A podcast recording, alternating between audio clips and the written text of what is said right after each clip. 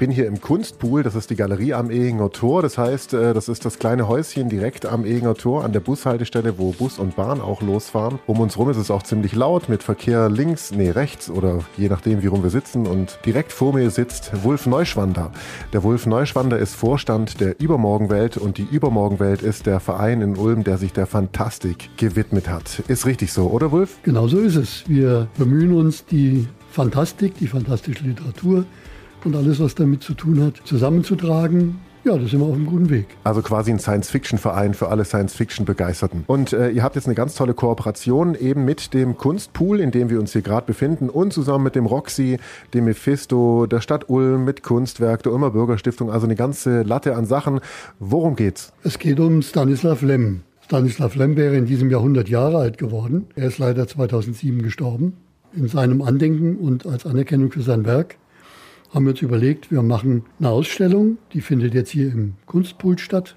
Da ist am Sonntag die Vernissage zur Eröffnung der Ausstellung. Dann kann man anschließend die Ausstellung Donnerstag bis Samstag jeweils von 17 bis 20 Uhr kann man sich anschauen. Und es gibt auch noch ganz viele andere Punkte, aber vorab noch, wenn jetzt jemand Stanislav Lem überhaupt gar nichts sagt. Eure Ausstellung oder eure Ausstellung und Veranstaltungsreihe heißt Lems Kosmos.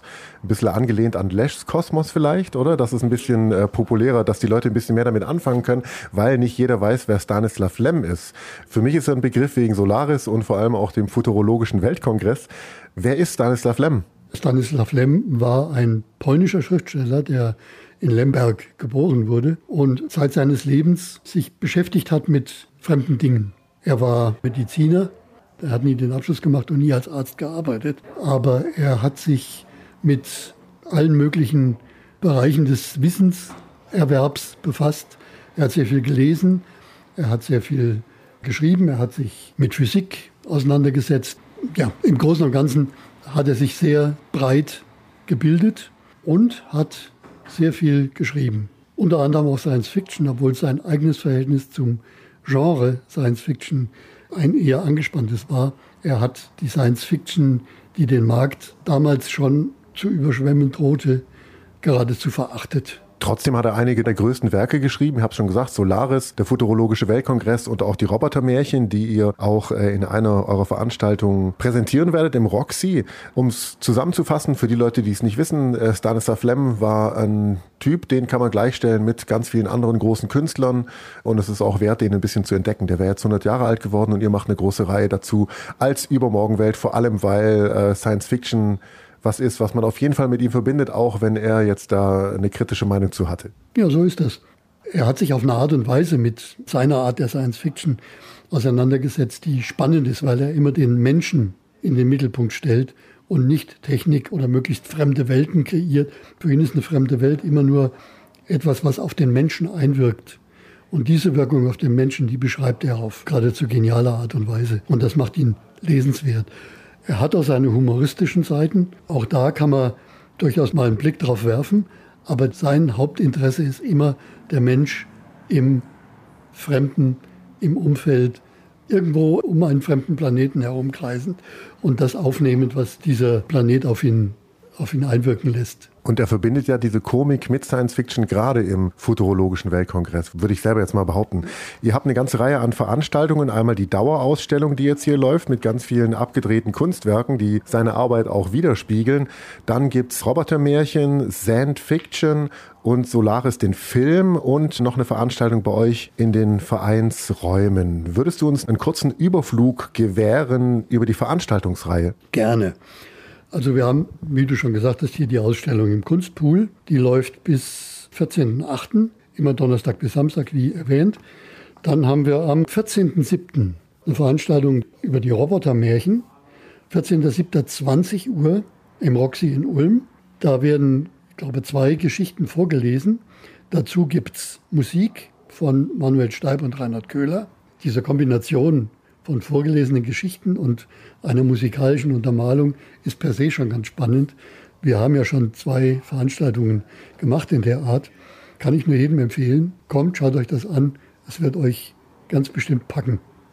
Am 28.07. um 20 Uhr gibt es eine Performance Sand Fiction. Da wird ein Sandkünstler auf einem Leuchttisch mit Sand Bilder malen, die dann über einen Beamer an die Wand projiziert werden.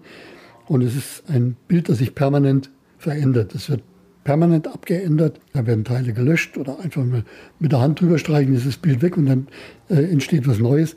Eine ganz, ganz witzige, richtig tolle Geschichte, die man auch unbedingt gesehen haben sollte. Und eine ziemlich abgefahrene, so wie sich das anhört. Da gibt es dann auch elektronische Sounds dazu. Ja, und da wird nicht nur Stanislav Lem zum Besten gegeben, sondern auch Ray Bradbury und Geschichten von Alfred Bester. Bradbury sollte man kennen.